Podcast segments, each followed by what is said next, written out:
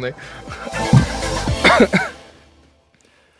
Bonjour Alain. Eh, bonjour Thibault. Nouveau podcast ensemble pour parler euh, de l'émission de Ça peut vous arriver, hein, comme d'habitude. Les, les auditeurs maintenant euh, ont, ont pris le rythme. Et alors là, le premier cas dont, dont tu veux nous parler, c'est assez original. Je suis pas sûr qu'on en ait déjà parlé euh, dans, dans ces podcasts ensemble. les célèbres droits d'auteur quand on écrit euh, quand on écrit des livres. Et là, je crois que c'est un, un Alors, cauchemar tu pour un le sais auditeur. sûrement pas, j'en ai écrit 11 de Bah, bouquins. justement, bien sûr, c'est pour les ça que ce cas te je connais, c'est important. Il y a ce qu'on appelle au départ un avaloir, c'est ce que tu touches pour réaliser ton ouvrage, c'est le- le- le- ton travail.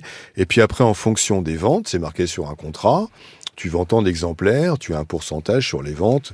En général, ça peut être entre 80 centimes et 1 euro par ouvrage. Là, en l'occurrence, c'est 6% euh, Euh, du jusqu'à jusqu'à effectivement jusqu'à 5000 exemplaires en ce qui concerne David il a un ouvrage euh, à 14 euros de vendu et un à 17 euros donc il y en a un c'est 80 centimes par ouvrage vendu l'autre c'est 1 euro sauf que depuis euh, pas mal de mois alors que l'éditeur lui a dit effectivement qu'il en avait vendu 1600 il a toujours pas le compte rendu de ce qu'il a vendu c'est-à-dire qu'il demande et donc il n'a pas d'argent puisque comme on lui dit pas combien il a vendu l'exemplaire précisément il n'a pas pour l'instant droit à son pourcentage de droit d'auteur. Voilà, c'est ça, il, ne l'éditeur. il ne serait pas le seul. Et l'éditeur lui dit on- T'en as vendu 1600, mais là encore une fois, David, il a aucune preuve de ça. Ah non, non, non seulement orale, il lui a dit je crois que tu en as vendu 1600, mais euh, dans ce métier, tu as, tu reçois des bordereaux avec vous avez vendu tant d'exemplaires, et comme vous avez vendu tant d'exemplaires par rapport à votre contrat, vous touchez tant. Et en plus, il n'a pas rien. été payé. Il n'a rien pour l'instant. Voilà, donc on,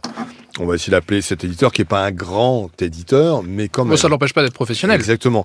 Et même s'il a des soucis effectivement d'argent, il peut très bien envoyer la communication en disant vous avez vendu tant d'exemplaires.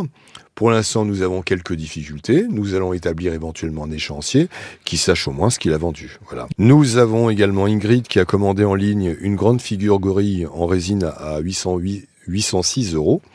La bête devait arriver sous 30 jours. Elle n'est toujours pas là depuis 7 mois. Donc là, problème classique de livraison, mais qui Oui. tarde. Mais où est le, Là, go- c'est- mais le gorille Ça, c'est. ça- Ngolo, Ngolo. Où est le, où est le gorille Mais où est le gorille Et nous avons Ahmed qui lui reçoit des amendes pour une voiture qu'il ne conduit pas depuis novembre 2022. En plus, on lui a déjà prélevé 935 euros, donc il y a une espèce d'épée de Damoclès, jusqu'où ça va aller. Quelqu'un usurpe son identité, on l'a bien compris, il ne sait pas pourquoi, ni comment c'est arrivé. Il a fait de nombreuses démarches pour tenter de stopper cette mécanique infernale. Euh, il écrit, etc. Et en plus, il prouve qu'il ne pouvait pas être l'auteur des infractions. Malgré cela, l'administration continue à le prélever. C'est toujours incroyable. Ça, c'est. On a beau prouver euh, comme on veut qu'on n'est pas l'auteur de tout ça, qu'il y a une usurpation d'identité, ça, ça traîne toujours un petit peu.